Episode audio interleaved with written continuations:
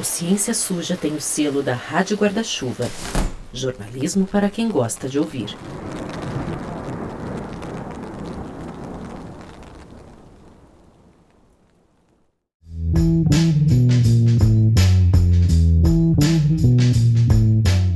Oi, gente, aqui é o Terro Preste, um dos apresentadores do Ciência Suja. Tô aqui para avisar que esse episódio de MesaCast faz parte da pré-temporada de 2023, que tem o apoio da ACT Promoção da Saúde. A ACT é uma ONG que trabalha na defesa de políticas públicas de saúde, com foco especial no controle do tabagismo e do álcool e na promoção da alimentação saudável e de atividade física. Esses episódios vêm no formato de debate, de mesa cast, que nem eu falei. Eles são diferentes dos nossos episódios narrativos tradicionais naquele esquema de documentário de áudio. Mês que vem, aliás, começa a nova temporada do Ciência Suja. E aproveitando que eu já tô aqui, se você gosta do nosso trabalho no Ciência Suja, considere participar da nossa campanha de financiamento coletivo, que está aberta na plataforma Orelo. A partir de 10 reais por mês, você nos ajuda a manter o podcast no ar e ainda recebe benefícios e conteúdos exclusivos. Para conhecer todos os nossos planos e saber mais detalhes de cada um, acesse o nosso site, o cienciasuja.com.br, as nossas redes sociais ou o site da Orelo, que é orelo.cc barra ciência suja barra apoios. A gente agradece desde já. E bom, vamos ao MesaCast desse mês. Tomara que você goste.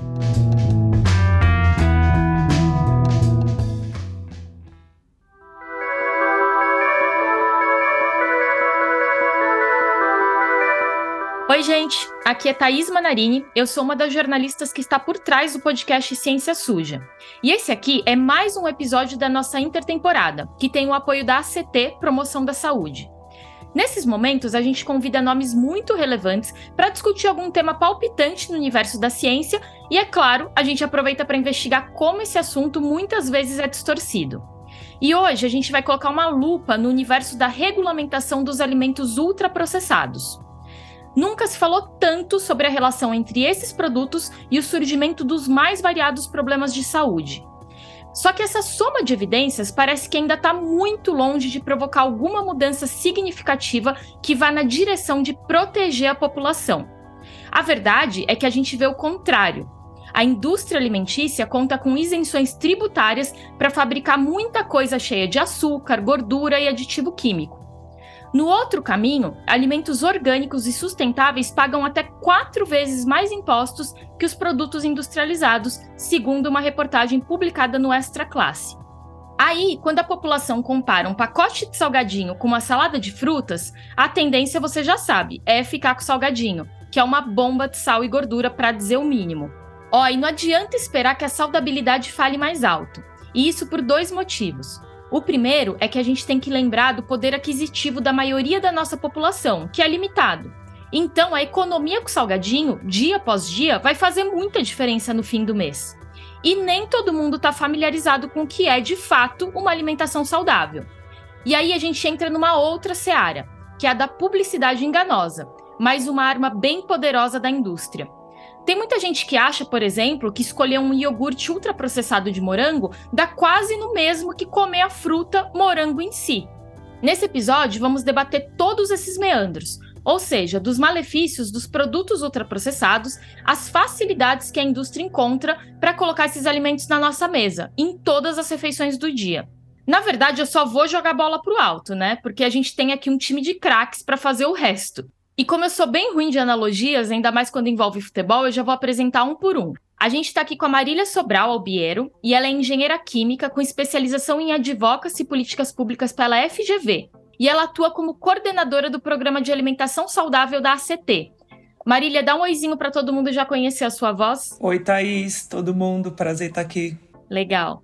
E aí a gente também trouxe dois pesquisadores do Núcleo de Pesquisas Epidemiológicas em Nutrição e Saúde da Universidade de São Paulo, que é mais conhecido como NUPENS. É o Eleandro Rezende e o Eduardo Nilson. Eles são autores de um estudo que associou o consumo de ultraprocessados a 57 mil mortes prematuras por ano aqui no Brasil. Esse trabalho teve uma baita repercussão na imprensa. O Leandro é epidemiologista e professor do Departamento de Medicina Preventiva da Escola Paulista de Medicina da Universidade Federal de São Paulo, a Unifesp. Leandro, sua vez de dar o oizinho. Oi, Thaís, obrigado pelo convite. Legal.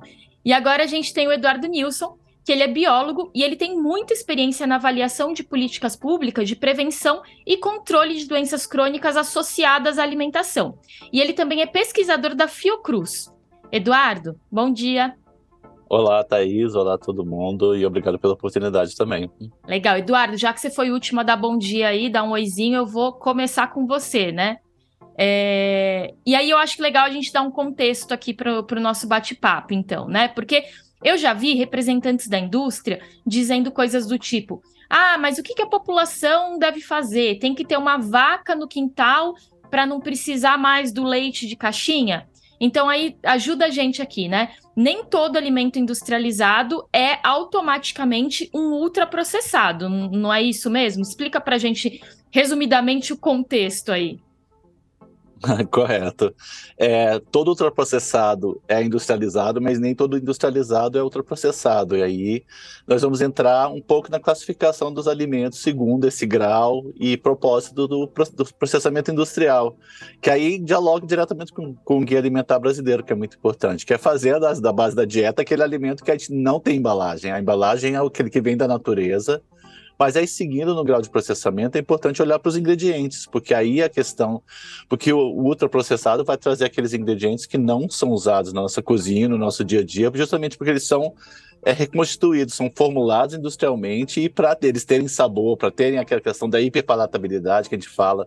Você falou do salgadinho, que é tão aquele sabor do, da gordura, do açúcar que tem outros alimentos, do sal, ele precisa ter aditivos. E aí somam-se vários riscos que a gente vai falar daqui a pouco em relação aos próprios ultraprocessados.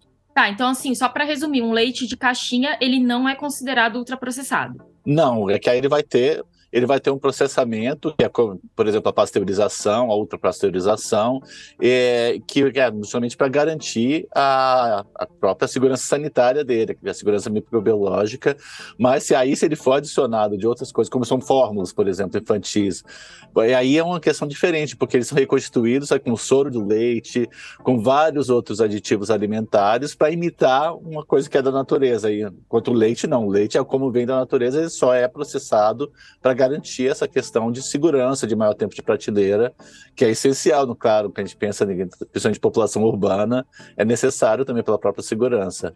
Isso é muito legal. Uma coisa que você comentou, é, e eu já ouvi né, durante entrevistas, é que quando a gente lê ali na, na lista de ingredientes algum nome que você não reconhece, uma coisa que você nunca usaria na cozinha para preparar uma comida, já dá para você desconfiar que, aquele, que aquilo é um ultraprocessado, né? E também uma lista muito grande, né? Com mais de de cinco itens aí, né? Exato, aí é que até esses aditivos até são chamados de marcadores ultraprocessados por isso, porque você identifica muito facilmente eles, porque o ultraprocessado ele vai ter cada vez menos ingredientes que são aqueles da natureza, aqueles que a gente identifica como alimentos, e mais esses componentes químicos, que são justamente que eles são formulados para imitar esses alimentos, eles não são os alimentos de verdade. Perfeito. E Leandro, por que, que essa categoria né, dos ultraprocessados, nos últimos tempos, a gente tem visto tanta pesquisa associando é, esses produtos a, aos mais variados problemas de saúde? É, bom, acho que a primeira coisa que vale a pena mencionar é porque a proposta de classificar alimentos segundo o grau de processamento, ela é nova, né? É, a classificação é a nova, mas ela é muito recente, né? Ela é nova no sentido temporal. Ela foi proposta no final dos anos 2000, né?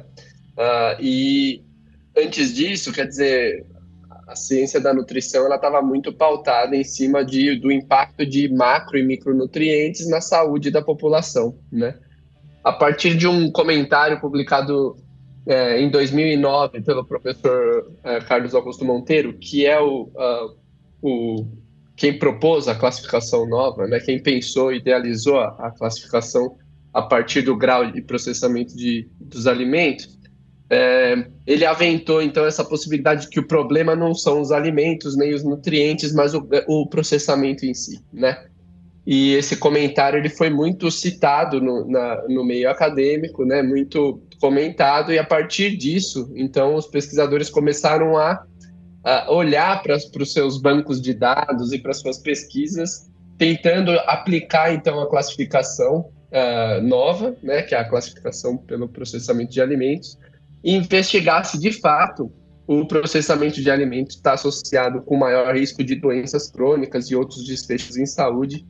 E esses achados têm sido acumulados desde então, né? Uh, uh, e mostrando diversos malefícios para a saúde, né? Doenças cardiovasculares, alguns tipos de câncer, diabetes, ganho de peso, uh, entre outros, né? Perfeito.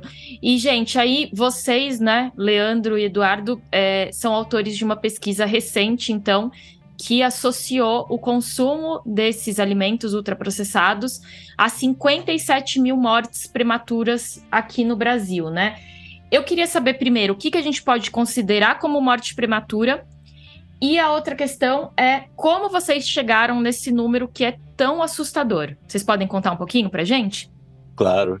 É, a gente começa com a classificação de morte prematura que a própria OMS usa, que são as mortes de 30 a 69 é, anos de idade, que são mortes potencialmente preveníveis, que não deveriam estar acontecendo, por isso prematuras. E outro motivo foi justamente de incorporar um pouco numa questão é, que quando a gente faz a modelagem matemática, é de considerar que tem um efeito acumulado dessa questão do consumo que vai desaguar, vai começar a se manifestar a partir dos 30 anos. Então, e, é, só que é uma questão, como o Leandro falou, a gente vai ter mortes por causas que são preveníveis por esses fatores de risco. E então, e aí pegando a questão do consumo alimentar, é muito importante o padrão alimentar, porque a gente muda o foco do nutriente para o padrão alimentar. Por isso, leva justamente uma questão, porque a gente modelou as mortes por todas as causas e não foi coincidência, porque nós temos múltiplos mecanismos que os, os ultraprocessados vão é, levar ao risco de doença e de morte. Porque um, é claro, começa com os nutrientes, que a gente fala de nutrientes críticos, que já é bem consagrado na literatura, de sódio, gorduras não saudáveis, açúcar, mas os, por essa composição que os ultraprocessados ainda vão ter outros mecanismos que vão levar a todos esses desfechos que a gente pode ter, porque ele afeta a microbiota, causa mecanismos inflamatórios, é toda essa composição que é reconstituída, ela é celular, não é como na natureza que a gente vai ter um, um alimento daquela embalagem que é da natureza, que inclui a própria célula vegetal, por exemplo, animal, a célula vegetal, por exemplo, vai ter aquilo que influencia nas fibras que vão absorver os nutrientes. Ele, por design, ele é altamente é, tem alta densidade energética, então ele vai naturalmente estar ligado a um alto consumo, e esse alto consumo, é claro, muita energia, ligado diretamente à questão do excesso de peso e obesidade, aí todas as, as doenças decorrentes disso. Então, são tantos mecanismos que a primeira avaliação tinha que ser de morte por todas as causas, porque tem mecanismos, inclusive, que ainda são em estudo. A gente sabe que o, são múltiplos as formas formas, porque muda completamente aquilo que a natureza nos traz e que o nosso corpo é programado para sabe, para absorver da forma correta o nosso corpo e aquilo que tem dentro do nosso corpo, falando de microbiota, que tem muito a ver com vários mecanismos de absorção de nutrientes, mecanismos inflamatórios, então é um conjunto todo que a gente consegue avaliar a partir disso. E em termos de metodologia, é uma, uma mais clássica que a gente usou, que é usar a exposição a um fator de risco, no caso, o consumo de ultraprocessados, que a gente já identifica como tal, e os dados da literatura que a gente já tem desses estudos que o Leandro falou, de acompanhar populações e já começar a avaliar o risco relativo que tem. Quanto mais consumo de alimentos ultraprocessados, maior o risco de morte por todas as causas. Aí entram outras causas específicas que a gente até pretende estudar no futuro e a gente, a partir disso, associou esses dois, é, esses dois dados para pegar o consumo da população brasileira para avaliar e chegar nesses 57 mil mortes, que é muito significativo.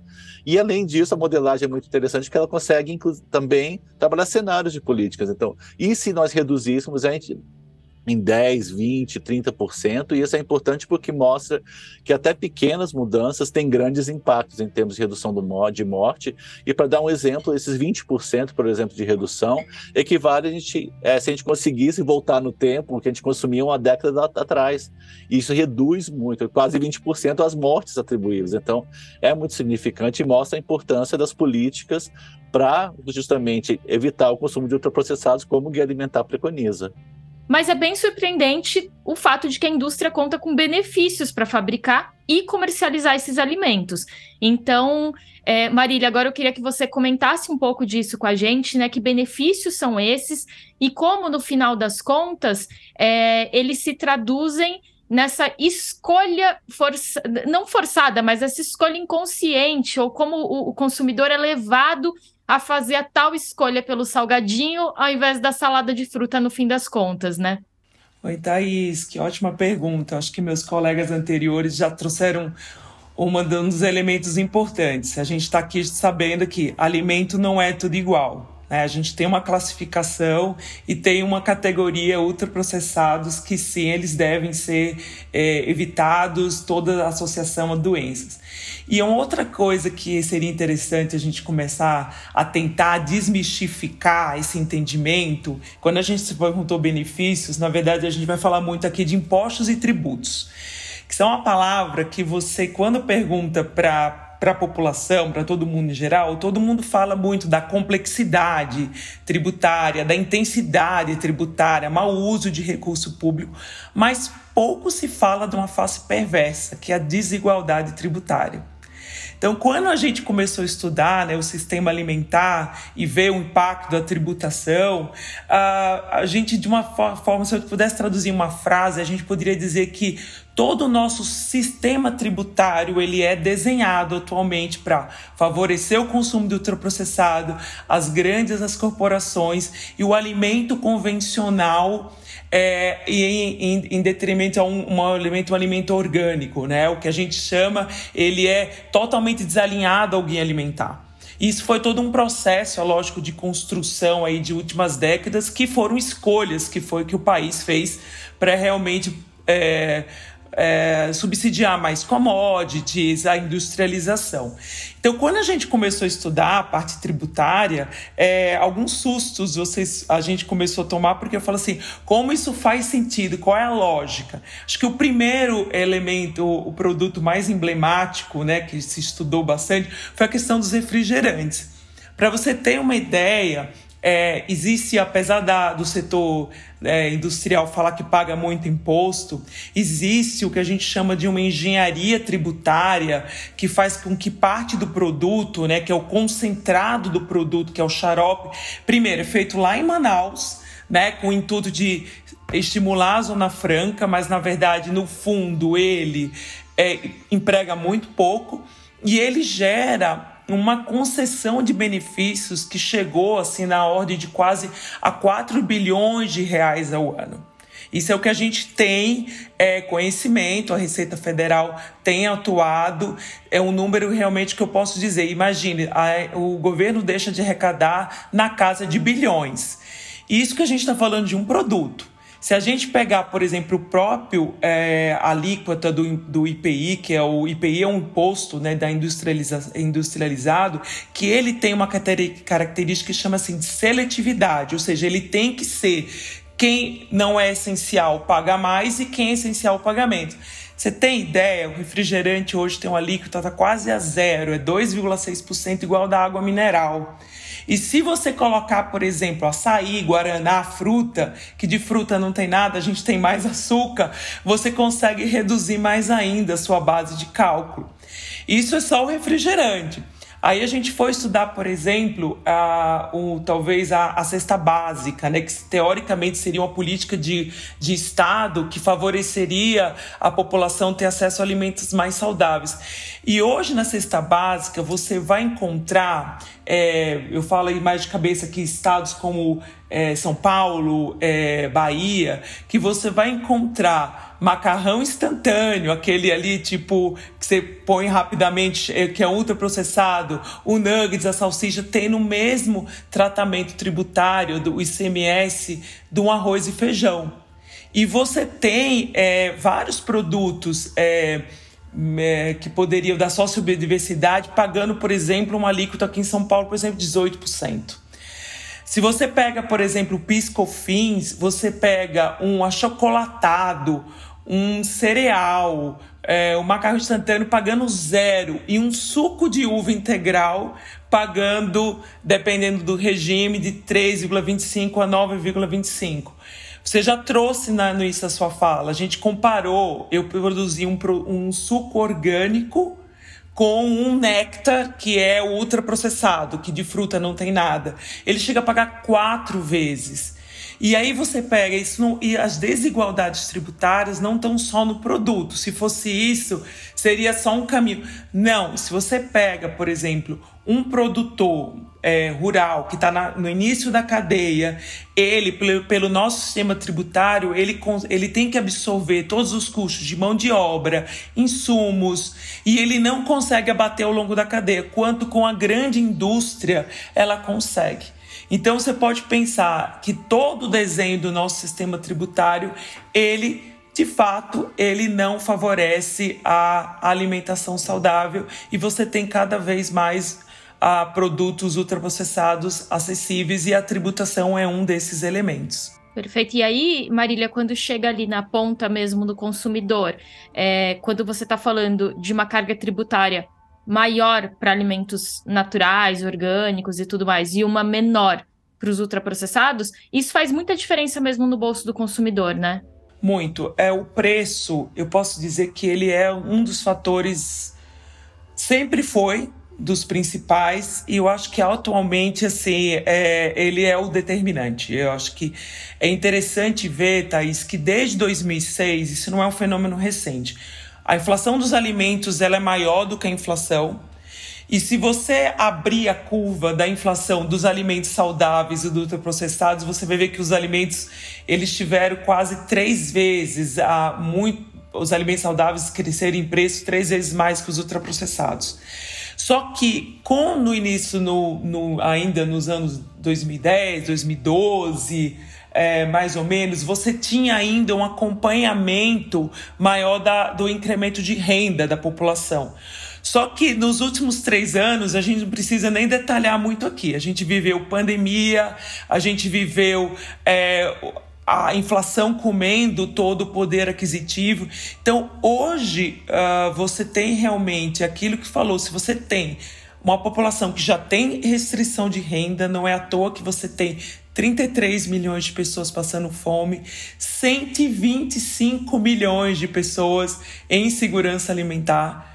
Ou seja, são pessoas que não sabem o que vão comer. Então, se ela tem algum recurso financeiro, quando ela vai estar no próprio ambiente alimentar, que já é obesogênico, né? Alimentação não saudável, ela é a mais fácil de você ser adquirida. Se você andar a qualquer lugar, que você for supermercado, é, pegar metrô, é, nas grandes cidades, é, mesmo outras pequenas cidades também tem o que a gente chama de desertos alimentares, você não consegue encontrar alimentação saudável. Então, se ele ainda tem recurso ele é lógico que quando ele vai comprar, ele vai priorizar o mais barato. E o mais barato hoje é isso, você tem o ultraprocessado. É, e quando a gente fala da questão do poder aquisitivo, isso também reflete na, que, na, na questão até da própria escolha, é, do entendimento sobre o que é uma escolha melhor, né? É, aquela história de que a população vai ter menos conhecimento sobre por que, que uma salada de fruta é superior a um iogurte de fruta, né? É, e eu tava me lembrando aqui que uma vez eu fiz uma entrevista com uma nutricionista que estava trabalhando num lugar super assim longínquo tal, e ela falou assim, eu não vou me lembrar agora a região, mas ela, ela comentou que naquela região era muito difícil, por exemplo, ter uma produção de morango. E ela estava perguntando, questionando sobre a alimentação das crianças, e uma menininha falou: Não, eu, eu, costumo consumir morango. E ela achou muito estranho aquilo. Ela falou assim: Mas morango, como, como que é essa fruta, né? Me explica. Porque ela achou que a menina estava enganada. E aí ela começou a descrever e ela percebeu que era aquele famoso iogurte de morango voltado às crianças, que a gente já sabe que foi é, uma época associado até a, a, um bifinho. E, e aí você vê, né, que, que a questão do conhecimento também é muito importante numa população tão carente como a nossa. Ela esbarra até nisso, né, a questão da escolha. Acho que essa consequência, né, do, do aumento do, do consumo de alimentos ultraprocessados, uma das consequências a gente consegue observar nas tendências, por exemplo, de obesidade no país, né? O Edu falou da, da pandemia global, etc. Então, para trazer um dado e também fazer um link também com essa questão do, uh, do pessoas com menor educação formal, com menor escolaridade, como isso impacta de forma desigual. No Brasil, entre 2006 e 2019, é o dado do Vigitel, que é um inquérito é, telefônico com uh, moradores adultos de, das capitais do Brasil, né? De 2006 a 2019, a prevalência de obesidade aumentou de 12% para 20%. E a gente trabalhou com um dado de projeção desse dado de obesidade até 2030. Até 2030, se nada for feito, se, continu se continuar a aumentar a obesidade, como a gente tem observado nessas últimas décadas, a gente vai, vai ter uma, uma, uma proporção de pessoas vivendo com obesidade na ordem de 30%. Então, 3 a cada 10 vão estar vivendo com obesidade. Desses, desses 1 em cada 10 vão ter obesidade, o que a gente chama de classe 2 ou 3, é, que é uma obesidade mais grave, um IMC, é, que é o índice de massa corporal, maior ou igual a 35. Em quais grupos? Isso falando de capitais, a gente não está nem falando de, de, de, é, de população que vive na área é, é, rural, que acho que é ainda mais a gente teria problemas ainda maiores né, em relação à economia, etc. Mas pessoas que vivem nas capitais e que têm menos de sete anos de educação formal foram, são os grupos que a gente tem observado maior tendência de aumento da obesidade e que vão ter maior prevalência de excesso de peso, oh, perdão, de obesidade em 2030. Então essa questão, né, da, do reconhecimento dos alimentos ultraprocessados como é, como alimentos que não fazem bem à saúde, eles de fato é, é, é algo que a gente precisa combater a partir de políticas públicas e, e de, de, uma educação mais uh, popular em relação ao consumo alimentar. Posso agregar uma coisa que o Leandro trouxe, que eu acho que é importante, que é, é decorrente desse primeiro estudo que a gente está... É, a gente partiu, inclusive, para ver o impacto tanto epidemiológico quanto econômico dessa questão do aumento da obesidade e do excesso de peso da população brasileira. E os números são assustadores, porque se a gente pensar nesse marco que é 2030, por exemplo, esse aumento, essa tendência de aumento do excesso de peso e obesidade na população brasileira, a gente vai ter mais de 5 milhões de casos de doenças crônicas, que vão ser doença cardiovascular, cânceres, doença renal crônica, diabetes, 5 mil, mais de 5 milhões de casos ao longo de 10 anos, e eh, são mais de é, são 808 mil mortes por essas doenças nesse período. Então mostra mais ainda em termos de números, e aí isso acompanha custos que são exorbitantes, na casa de bilhões de dólares ao SUS, que mostram ainda mais o quanto que é importante trabalhar na questão das políticas fiscais e regulatórias para que as coisas alimentares saudáveis sejam aquelas mais fáceis e as mais acessíveis à população. É, eu vou fazer uma pergunta aqui para Marília, mas depois, Leandro e, e, Eduardo, vocês se sintam à vontade para complementar, né? É, mas assim, é, até porque vocês às vezes têm alguns dados de, de pesquisas e, e, tudo mais, porque eu vi um, uma, um estudo recente falando que a gente vai deixar de comer feijão regularmente até 2025, né? E sempre foi um símbolo muito forte da nossa dieta. O Leandro mesmo comentou que é, o padrão alimentar brasileiro ainda não é tão é, ruim é, aparentemente não é tão ruim quanto o, aquele que a gente vê nos Estados Unidos e em outros países. É, e a minha dúvida é a seguinte, até, Marília, se você puder começar. Você acha que se a gente continuar nessa toada, né, com todas essas facilidades para a indústria fabricar os seus produtos é, cheios de açúcar, gordura, aditivos e tudo mais, é, você acha que a gente que a tendência é realmente a gente deixar de ser esse país do arroz e feijão para virar um para ir nessa direção, por exemplo, dos Estados Unidos, qual que é a sua percepção em relação a isso, se nada for feito? E aí também, né, se o Leandro e, e o Eduardo quiserem complementar, sintam-se à vontade, gente. Thaís, é, eu acho isso mesmo, né? Se nada for feito, a gente só tem uma tendência que é realmente é, é fomentar mais ainda esse sistema alimentar. É, eu acho que você trouxe a questão do arroz e feijão, eu acho que eu já trouxe rapidamente aqui, mas a gente tem pode depois disponibilizar aí para para a audiência aí vários relatórios, mas pegando arroz e feijão, isso foi chamando muita atenção, é, a, o volume de terras é, disponíveis para você produzir arroz e feijão, ele tem sido reduzido drasticamente ao longo dos anos. Por quê? Porque você tem priorizado as culturas de exportação, de commodities como a soja, milho e, e milho e açúcar. Então você não tem, você tem um problema de base, que é a produção. Você tem um outro problema também que foi visto nos últimos anos, que é a questão dos estoques reguladores. Para regular preço, você teria realmente a Conab, ela teria um estoques. Então, quando você tinha todo aquele choques na economia, porque a gente está inserido no contexto global, isso impacta aqui no, no preço. A gente viu isso com arroz. O que é que aconteceu? Todos os nossos estoques foram esvaziados, então a gente não tinha no mercado interno.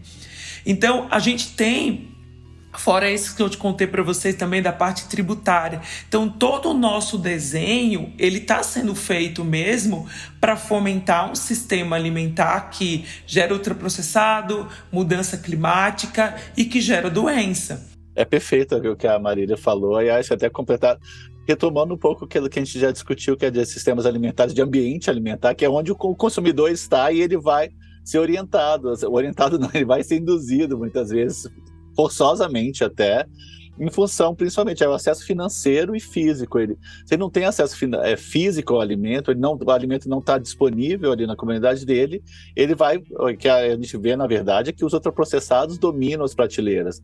E nos mini mercados, por exemplo, aqueles que são mais presentes, a própria venda de rua, muito mais voltada aos ultraprocessados, e o financeiro é mais ainda. A gente discutiu bastante, mas um ponto que até eu agregaria que nessa questão da desigualdade é muito importante lembrar que a participação dos alimentos em termos do orçamento familiar é muito maior na população mais pobre. E isso gera assim, maior ainda perversidade e desigualdade, porque as escolhas alimentares, como a Marília falou muito bem, ele vai ter que pensar muito bem e vai ter que o dinheiro vai ter que render o mês todo e com o ultraprocessado ficando cada vez mais barato e o alimento in natura e minimamente processado mais caro, é claro que isso vai induzir todas as umas escolhas e é interessante que esse fenômeno é muito forte no Brasil, mas é global.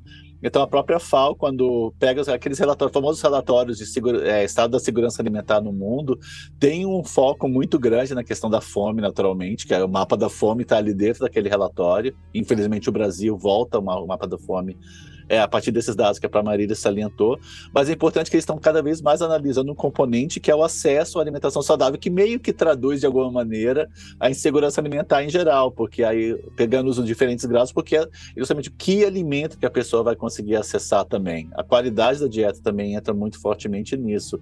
E como decorrência, a gente vai ter tem que haver um conjunto de políticas que moldem esse ambiente alimentar, aí considerando políticas fiscais, aí invertendo a questão, inclusive, subsídio não deve ser para refrigerante, deve ser subsídio para alimento, que é básico da dieta brasileira. E o feijão, acho que até vale a pena destacar uma coisa. Por que, que a gente sempre fala em feijão como marcador porque ele isoladamente, não, porque o feijão nunca é consumido sozinho, ele é o marcador, mas quem come ó, o feijão está comendo numa refeição. E quem está comendo feijão com arroz, com é, uma, uma, fonte de proteína, salada, não está comendo processado, porque é uma coisa substitui a outra. E isso é a base da dieta brasileira, e isso precisa ser defendido e facilitado em termos de uma política fiscal que é de subsídio, junto com estoques reguladores, com fomento à agricultura familiar.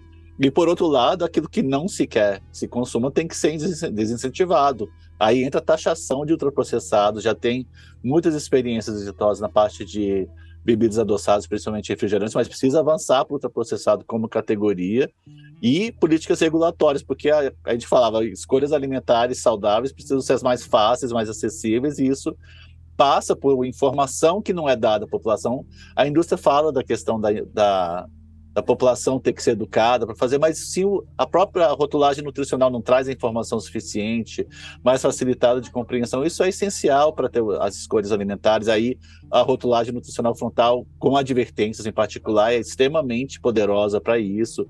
Entra a questão de regular publicidade, que a gente só vê publicidade de ultraprocessados e de forma muito cruel, muito mais voltada para crianças e adolescentes, que são um público mais vulnerável e a própria questão de venda, a gente ainda bem tem um crescimento das questões como venda de alimentos nas escolas e ter regulação para evitar a venda de ultraprocessados, mas isso precisa, mas a gente não tem uma legislação nacional sobre isso, por exemplo.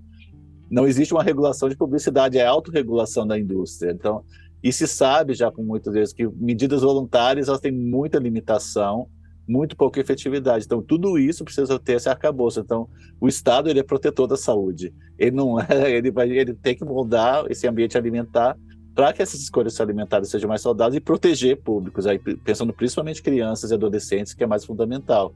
Porque a gente vê toda essa tendência para terminar que o maior aumento de consumo de ultraprocessados está se dando na, na, população mais pobre, mas olhando em termos etários, é entre os mais jovens, assim, a tendência é decrescente com a idade. Quanto mais velho, menos adulto é, ultraprocessado consome. Então a gente vai ter um risco de precocidade, inclusive, cada vez maior desse desfecho de saúde associado aos ultraprocessados, pensando nessa nova geração que já começa a ter introdução de ultraprocessados até antes dos dois anos de idade, que contraria as recomendações do próprio Guia Alimentar para menores de dois anos do Ministério.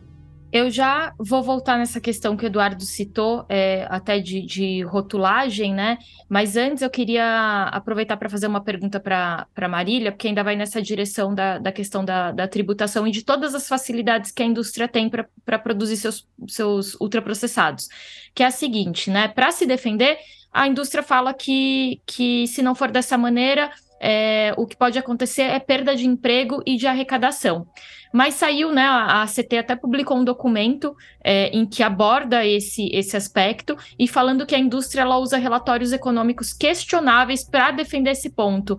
É, Marília, fala um pouquinho para a gente como que seria o real impacto é, de uma maior tributação para a indústria em emprego. Teria esse impacto? Não teria? Como que ficaria essa questão? Thaís, obrigada pela pergunta. E eu acho que assim a gente precisaria de outro podcast só para eu solicitar aqui para vocês de todas as estratégias que são usadas pelos setores regulados para realmente minimizar o avanço das políticas públicas. Existe realmente muita literatura já mapeada, e isso é, aprender o setor da, da, das indústrias de refrigerantes, alimentos, ultraprocessados, aprenderam muito com a indústria do tabaco. E eu acho que uma das é, estratégias usadas é justamente isso, é legitimizar a, a, as evidências produzidas, mudar o foco. Aí no caso tributário, eles têm um espaço absurdo, porque quem que entende de tributo foi aquela primeira fase inicial, né? Todo mundo tem essa percepção é, que que se paga muito muito imposto. E foi por isso que a gente foi realmente a gente fez é, precisava responder essas demandas né? Nas nossas arenas de debate sempre vinham nossa mas você ao tributar os ultraprocessados refrigerantes isso vai gerar emprego e renda? E na verdade a gente é, é, fez essa contratação pela FIP justamente até para ser um, um um, um, órgão né, usado pelo governo para ser uh, trazer os principais indicadores econômicos, até para a gente ter menos é, críticas em relação a isso. E, na verdade, todos os as metodologias usadas nos comprovaram aquilo que a gente imaginava. Realmente os resultados são bem promissores. Uh, se você realmente tributando o, o, no caso que a gente estudou mais foi a categoria das bebidas açucaradas, e as adoçadas, né, aquelas que são realmente marcadores de ultraprocessados, a gente pega a recomendação do OMS, né, que é de no mínimo 20%, você dá um choque na economia. E o que acontece? Acontece aquilo que é, é, deveria acontecer no sentido positivo. Você vê uma redução de consumo, você vê uma migração para categorias mais saudáveis, aqui no próprio leite, a água, o café, o chá. Você, ao dar esse choque na economia, a economia se, ela se organiza. Né? A, a, são sistemas dinâmicos. Então é lógico, o setor que vai ser regulado, naturalmente ele vai perder emprego, né? Mas a economia como um todo ela ganha. Você vê no caso que essa migração é, é, nos apresentou, ele foi justamente essa migração para leite. Leite é mão de obra intensiva. Mão de obra intensiva você gera emprego. E gera emprego normalmente onde? Foi na região Nordeste. Então, até para trazer em termos de números, assim, para a audiência ter, ter uma ideia, a gente conseguiria, por exemplo, aplicando a alíquota da, da OMS de 20%, arrecadar em quase 4,7 bilhões de reais é, você tem um impacto positivo no PIB, né, de quase 3 bilhões. Você pode gerar de 60 a 160 mil empregos, né, e você diversificar a sua, a sua cadeia econômica. E é interessante porque se você é, quem quiser depois fazer um teste, colocar no, no, no Google, né, colocar ali a, o Coca né, que vazou um, um, documento, acho que foi em 2016, que é da, da, da própria Coca-Cola, que é o maior fabricante, né, um documento interno que fala justamente isso. É, era um mapa de políticas públicas e a tributação estava lá aquela que precisava mais agir, porque é aquela que tem mais impacto nos seus negócios. Então, por isso que é todo criado um conjunto de estratégias, aproveitando esse baixo conhecimento, essas divergências sobre o tema, para que realmente a, a política não avance. Ô Marília, e até nesse documento da ACT tem ali né, uma, uma série de exemplos né, de países que, que é, fizeram algumas medidas nessa direção de tributar mais, né, ou algumas categorias, ou a categoria inteira, enfim, e mostrando experiências bem-sucedidas. E você está comentando aqui que, que no Brasil a gente tem uma série de estratégias aí que vão realmente na contramão. Aí eu queria saber, então a gente está muito longe de estar tá ali no, no documento da CT como um exemplo positivo? Você acha que ainda falta bastante coisa, muita discussão aí pela frente? Ah, eu tenho duas percepções. Primeiro, que a gente tem ainda uma. A, eu acho que à medida que o setor regulado está vendo que está entrando um conjunto de evidências, né? A CT é apenas uma das organizações que se dedicou a estudar sobre isso. Hoje eu vejo a aqui o Eduardo também e o Leandro também estudam muito isso, um maior volume de evidências sobre tributação chegando aqui no Brasil, adaptando para o contexto brasileiro. Então, mais interlocutores, né, sociedades médicas nos ajudando aí para o avanço da política pública. Mas ao mesmo tempo a gente falou de experiência internacional, eu acho que é até legal trazer que enquanto que o setor regulado fala que é uma estratégia que não dá certo, a gente tem um mapinha que a gente coloca, pinta, quando um outro, um, um outro país faz a adoção da, da, política tributária.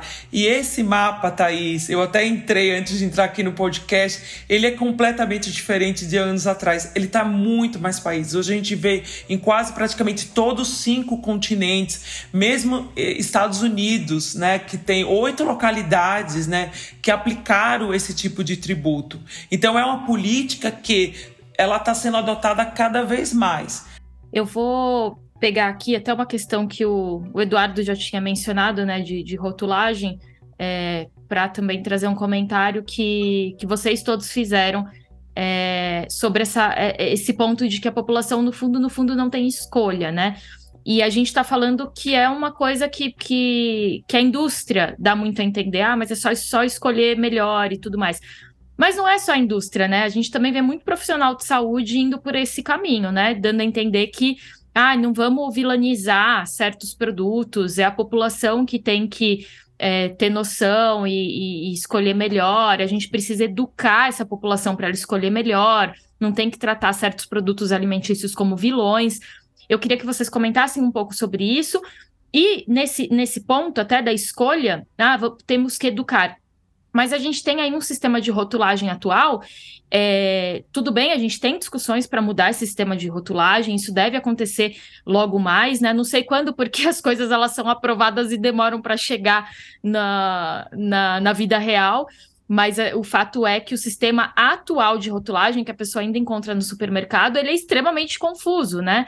É, as pessoas, para começar, elas não conseguem, às vezes, nem enxergar né, tão pequenininho ali que ela não consegue entender, ela não consegue ler, ela não consegue diferenciar, ela não consegue fazer comparações, porque às vezes um produto tá ali, é, a, a, a, tabela nutricional tá por 50 gramas, aí o, o outro ali tá por 100 gramas, aí ela acha que ela tá fazendo uma boa escolha e no fundo não é. Enfim, eu queria que vocês comentassem essa questão de é, defender tanto que o consumidor tem que fazer uma boa escolha, quando no fundo, primeiro, falta essa questão da educação, e segundo, a gente tem essas artimanhas todas, né? Começando pela rotulagem e também tem aí a publicidade enganosa. Então o consumidor não consegue fazer essa boa escolha, né? Eu, eu acho que eu posso fazer um, um comentário sobre essa pergunta, é, tentando trazer uma perspectiva mais ampliada, assim, inclusive é, buscando experiências do, do controle do tabaco, né? É, para controlar a epidemia de, de tabaco no país, uh, nós não ficamos apenas com uh, medidas educativas sobre a população, sobre os malefícios do cigarro, né? Uh, inclusive, historicamente, quer dizer, tínhamos marketing, propaganda e até profissionais de saúde na época, como desconheciam sobre o efeito deletério do cigarro, inclusive recomendavam o uso do cigarro, né? Obviamente que isso é, tem todo um contexto histórico, etc., mas a gente não pode é, é, negligenciar também essa questão sobre o conhecimento vigente. É, é, a Thais começou falando sobre isso, quer dizer, como a gente está tratando de um tema super atual e que nem todo mundo, inclusive profissionais de saúde, tem conhecimento sobre tudo que está saindo sobre o tema de processamento de alimentos e saúde, né?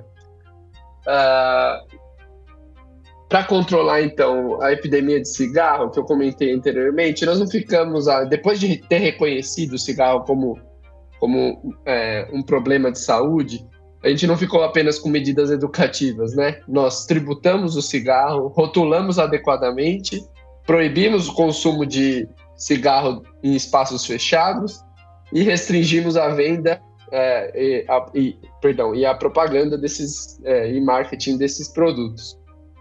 A epidemia de consumo de cigarro do, do Brasil, e eu, eu gosto de usar o termo epidemia porque a gente tinha mais de 30% da população é, de, de fumantes é, regulares. Hoje, o último dado do Vigitel aponta para 9%. O Brasil é, é, notadamente um país que soube controlar o cigarro e não foi a partir de medidas educativas, né? A gente sabe muito bem como que se dá é, essa, esse processo de escolha, entre aspas, de, uh, de hábitos e modos de vida, né? Quer dizer, não é apenas por reconhecer que algo faz bem ou mal que a gente acaba tomando uma decisão é, é um conjunto de fatores, né? É, e dentro desses conjuntos de fatores, acho que a gente já comentou aqui muito é, o poder econômico, é, o reconhecimento, o conhecimento. Então, assim, esse espaço para a gente discutir isso é uma forma da gente é, popularizar essa, esse, esse tema de processamento de alimentos e, e saúde, mas é, obviamente precisa ampliar, ter outros espaços para discussão, etc. Mas isso não pode nos eximir de discutir seriamente políticas públicas tributárias, aprimorar a rotulagem atual e também de pensar outras formas de restrição de, de propaganda e marketing desses produtos, né? Caso contrário, nós vamos ficar patinando e, e não vamos sair do lugar. E, e, a, e, a, Marília falou, né? Quer dizer, a indústria de alimentos, ela, ela usa muito das estratégias que a indústria do cigarro utilizou para tentar se desvencilhar de uh, uh, de informações sobre efeitos deletérios do cigarro à saúde. E não à toa ela utiliza dessas estratégias. Os pessoas que trabalharam na indústria de cigarro atualmente trabalham na indústria de alimentos. Então, assim, é, é, obviamente que eles trazem essa experiência, né? Então, uh, acho que nesse sentido, assim, a gente não pode ir, ir, ir trazer a discussão da reforma tributária. É, a gente tem uma oportunidade de ouro, assim, como país, para é, fazer uma mudança sistêmica nessa, nessa questão do, do consumo de alimentos ultraprocessados. Eu posso agregar uma coisa, acho que é, é muito importante o que o Leandro traz aí. É, aí pensando no que eu sempre, para quem dá alimentação, o exemplo do, da, da questão do tabaco é, é o nosso modelo de como se deveria atuar. E aí, porque é justamente uma coisa que começa é não existe uma solução única, é um, é um conjunto de medidas que a educação faz parte, é claro, mas ela não é principal, porque a gente precisa moldar um ambiente que leva a questão, seja do fumo, seja a questão do consumo de ultraprocessados, por exemplo. E é importante que ó, a gente não tem isso para os alimentos atualmente, mas é uma luta que da sociedade civil, da academia, que é de ter algo equivalente à Convenção Quadro do Tabaco, por exemplo, que a gente tem globalmente, que é um arcabouço que dá muito apoio a essas medidas regulatórias e fiscais dos países. Então, fomentaria muito. Aí é, é uma coisa que depende, inclusive, da própria OMS, por exemplo, de intervir. Acho que é importante porque traria um força, uma força maior. Mas voltando uma coisa, acho que aí, aí voltando especificamente na questão da educação, que é mostrando que é o quanto é, é, importante esse componente, mas a gente tem que essa argumentação do equilíbrio, que tudo, tudo em pequena quantidade pode. Tem existe propaganda de refrigerantes que podia, assim, você toma esse refrigerante, você tem tantos, tanto tempo de para dançar na balada, você tem outras coisas e não é por aí que a coisa deve caminhar, mas isso está muito vinculado a um modelo que aí afeta diretamente os profissionais de saúde, porque ainda tem termos de ícones, a gente ainda tem profissionais defendendo um ícone que não é mais atual, que é a do, da pirâmide alimentar, por exemplo, que é como o Leandro falou, ela não, ela não, tá, não traz esse novo paradigma que é de trabalho. Os padrões alimentares são mais importantes que olhar macro e micronutrientes vai além disso. Então, aí é importante que toda uma educação profissional, também baseada no guia alimentar, para poder reforçar aquilo que a gente tem em termos de educação, para ir além da questão, porque, porque aí, quanto mais educada para isso, também menos aberta vai ter a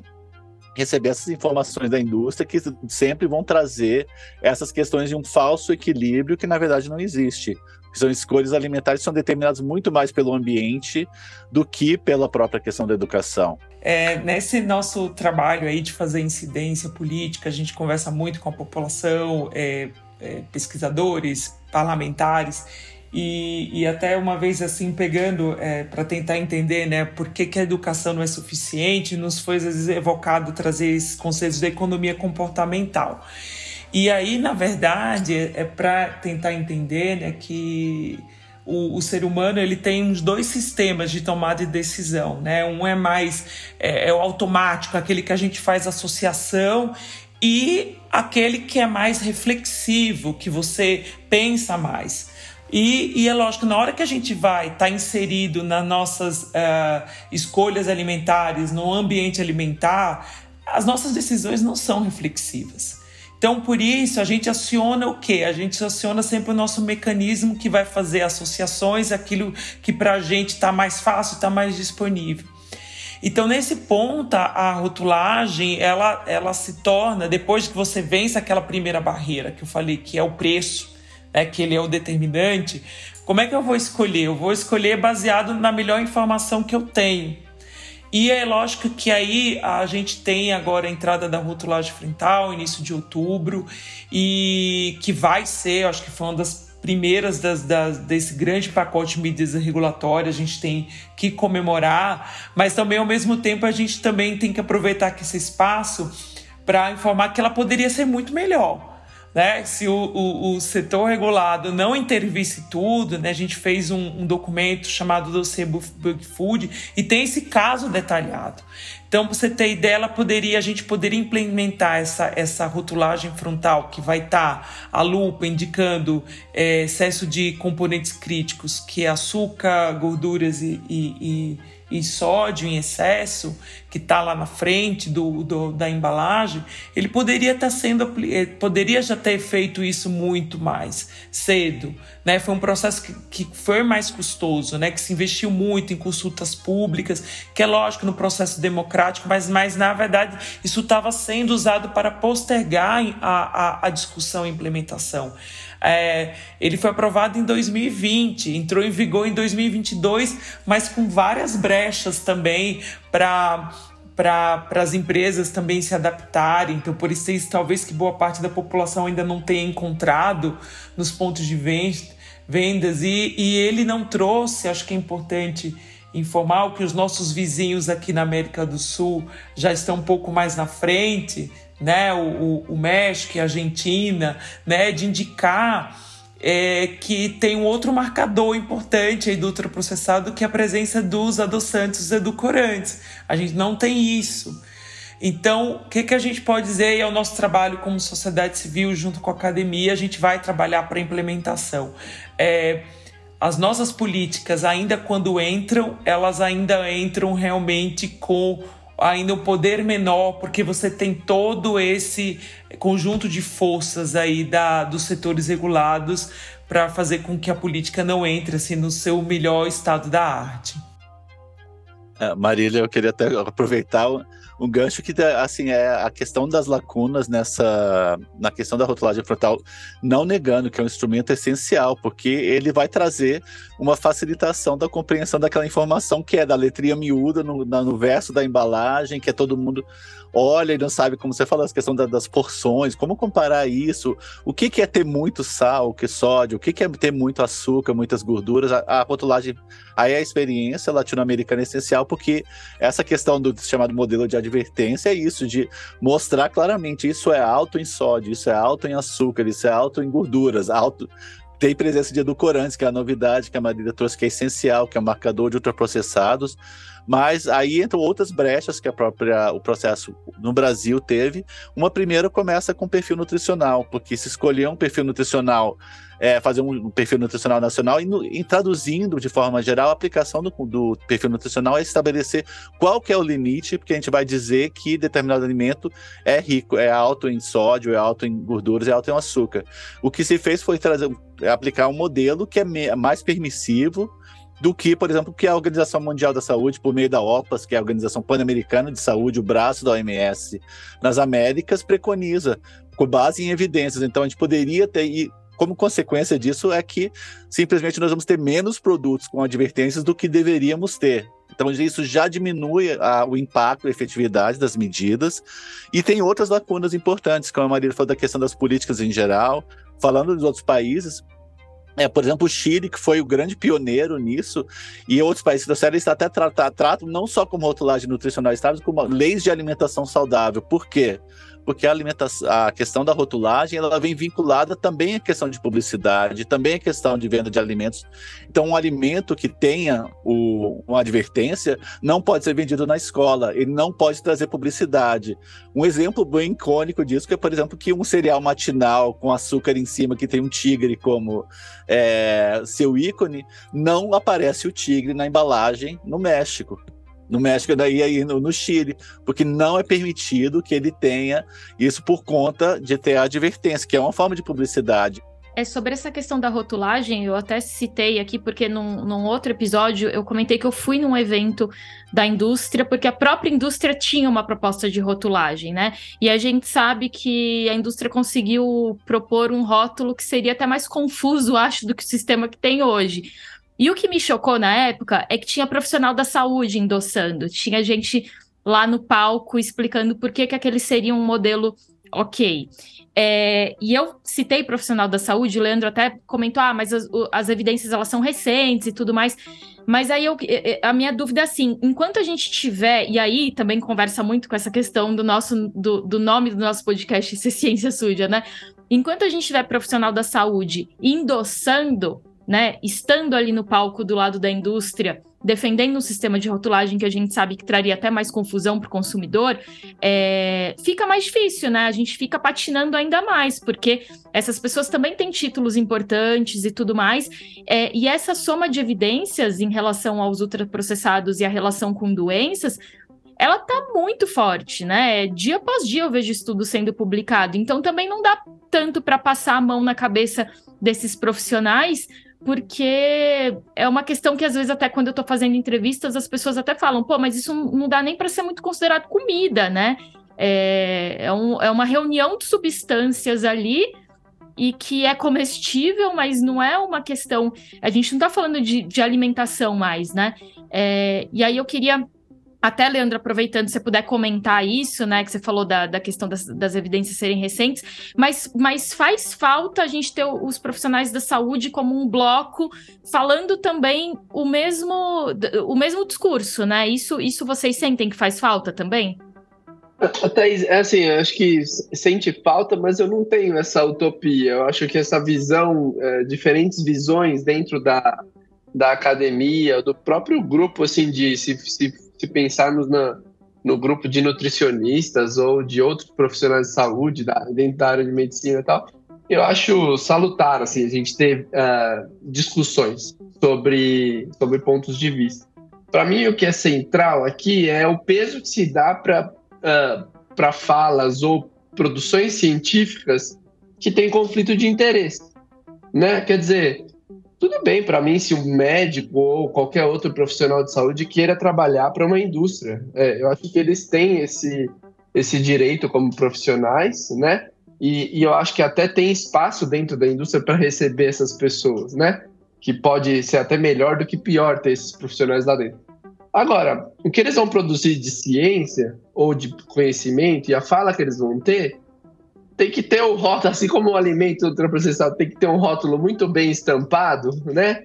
Essa fala ou esse documento publicado, quando ele está sendo levado para o debate, fala, olha, excelente, mas a, a, primeira tarjeta que tem que vir é tem conflito de interesse, né? Então, assim, recebe dinheiro da indústria. Então, assim, tudo bem, é, pode até é, refletir a, a, a visão daquele profissional, mas o, o peso que se dá para um, um, uma produção científica que tem conflito de interesse, ele deve ser diferente, né? Quer dizer, ele, ele tem que ser visto com outros olhos, ele tem que ser é, avaliado de forma muito mais crítica do que uma produção científica que não tem esse conflito, claro conflito de interesse. E caminhando aqui já para o nosso final, pessoal, é, impre é, impressionante como passa rápido, né? Quando a gente olha, já está acabando. Mas eu queria que vocês comentassem, aí acho que todos é, poderiam, poderiam mencionar aí. É, uma outra questão, né? A gente está falando de tributação, de melhora de rotulagem, enfim, de várias políticas públicas que poderiam é, ser colocadas em práticas para a gente ir na direção de uma alimentação mais saudável, que, que que direcione essa, essa escolha, né, para uma alimentação mais saudável. Vocês acham que essas medidas também poderiam é, incentivar a própria indústria a rever os seus produtos? Vocês acreditam que a gente poderia ter aí uma categoria que fosse um pouco mais compatível com uma alimentação equilibrada e que aí sim a gente pudesse falar, pô, moderação e tal, tudo bem consumir um negocinho ali, outro aqui. Vocês acreditam nisso ou, ou não? Como que é a visão de vocês? Eu posso começar. Aí, ah, desculpa, Maria, pode ah, adiante. Então vai lá, mas não, pode, pode falar. Prefiro ali, que realmente a Thaís tocou num ponto aqui que. Essa pergunta de um milhão de dólares. Exatamente, mas continua aí, eu vou dar a perspectiva do advocacy depois. É, eu fiquei pensando assim, várias coisas, assim, porque tem esse, essa questão constante da, da eventual demonização de produtos, de uma categoria toda e não deve ser visto como tal, porque assim, a indústria tem esse lugar. Aí, voltando à pergunta que você tinha feito no início, Thaís, a gente falou que nem todo industrializado é ultraprocessado. E aí, aí, aí entra uma questão que acho que é essencial, que é uma resposta que a indústria costuma trazer, é de reformular os alimentos, ou seja, mudar a composição deles de alguma maneira. E aí a gente vai ter dois movimentos, um que deve ser, é, que não é efetivo no todo, apesar de ser uma redução de dano, que é essa mudança de perfil que a gente vê em medidas como reduzir o sódio, reduzir o açúcar nos alimentos, ele vai reduzir o dano sim, mas o alimento ultraprocessado continua sendo ultraprocessado, então aqueles vários mecanismos que a gente discutiu no início, ele vai estar trabalhando talvez com uma, uma fração de um deles e não como a questão como um todo, então vai ter uma limitação muito grande nessa abordagem. E aí, entrando aqui, como trabalhar essa reformulação? que é justamente o que a indústria pode fazer, é justamente que o ultraprocessado deixe de ser ultraprocessado. Nem todos vai ser possível fazer isso. A gente sabe muito de cara, porque tem ultraprocessado que ele é um formulado como um todo, não vai ser, mas tem uns que eles têm ingredientes que são in natura e processados na composição e tirando os aditivos alimentares, fazendo uma base que a indústria tenta fazer isso, mas muito mais com alegações e brechas na legislação para a questão de caseiro, tradicional, natural, outras coisas são que são tem, é, integral mesmo, que não responde, na verdade, o que o alimento é, em termos da sua composição. Mas se essa reformulação viesse, seria muito bem-vindo, porque a gente tem os benefícios da indústria. A indústria de alimentos, ela veio na questão de produção, veio na questão de dar vida de prateleira, que é essencial na vida urbana, por exemplo, inclusive.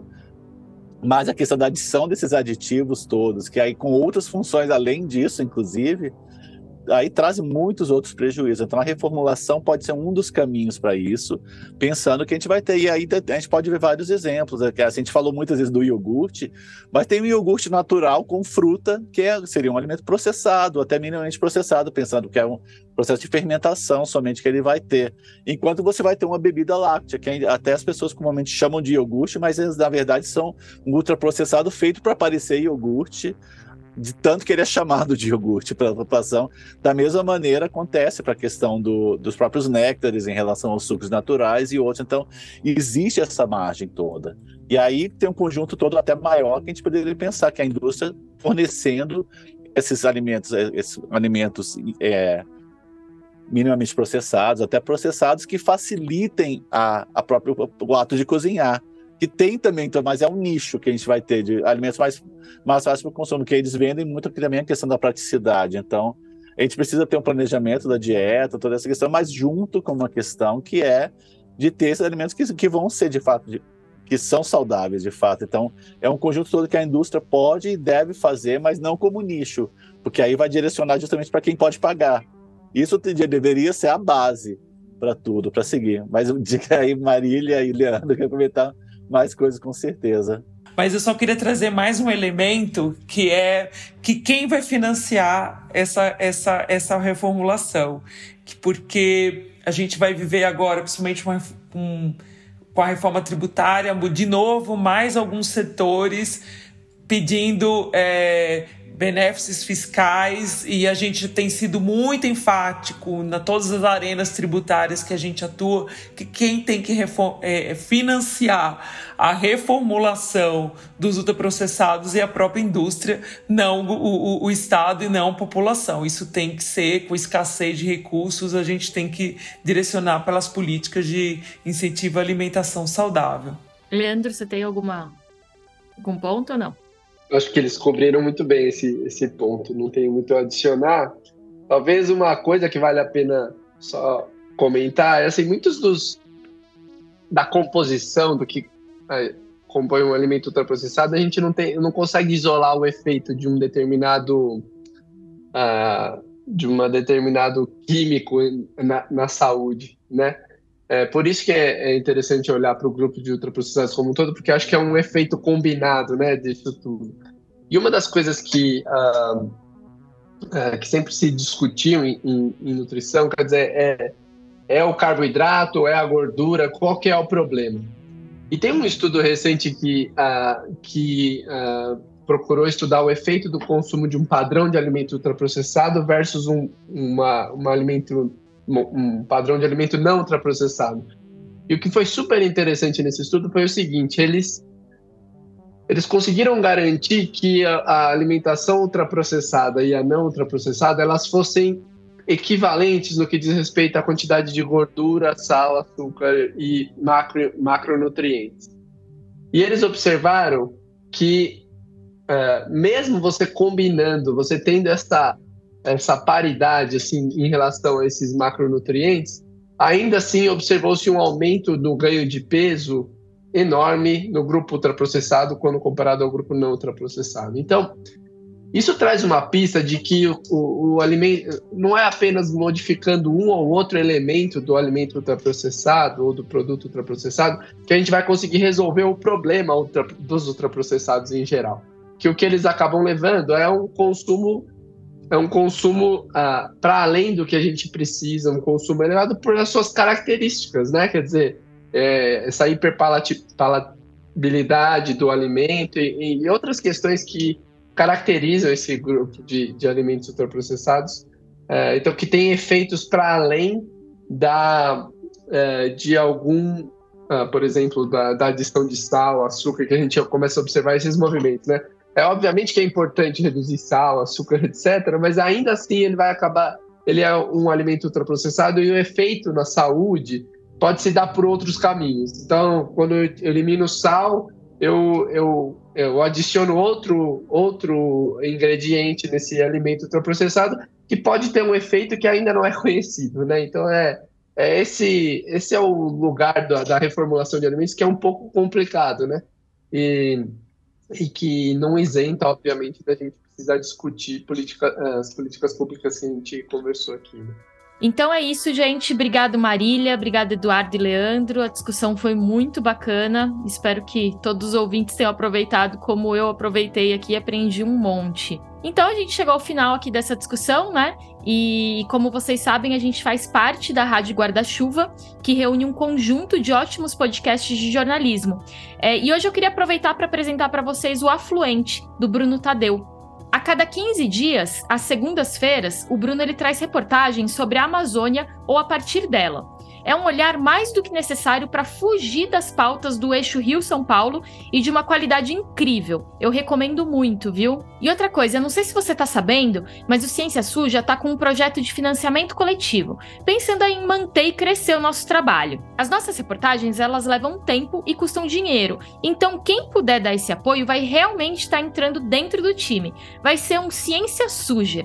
E a gente tem planos que vão de 10 a 50 reais e incluem conteúdos exclusivos, brindes e até menção aqui no podcast.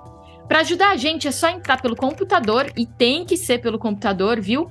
No site da Orelo. Aí você procura pelo Ciência Suja e entra na parte de apoios. Dá para fazer até por Pix. Bom, e o roteiro e a apresentação desse episódio aqui são meus, Thaís Manarini, a edição é do Felipe Barbosa, a produção é do Telro Preste e o material de redes sociais é feito pelo Pedro Belo. E a nossa equipe ainda conta com a Chloé Pinheiro. E o apoio da pré-temporada, como eu já tinha mencionado, é da ACT e todo ano de 2023 tem o financiamento do Instituto Serra Pilheira. Se você tiver críticas, elogios, dúvidas ou sei lá, quiser simplesmente ver o que a gente está aprontando, procura lá o Ciência Suja no Twitter, no Instagram e até no TikTok. É, a gente está virando TikToker também. E é isso aí. Obrigada, gente. Tchau.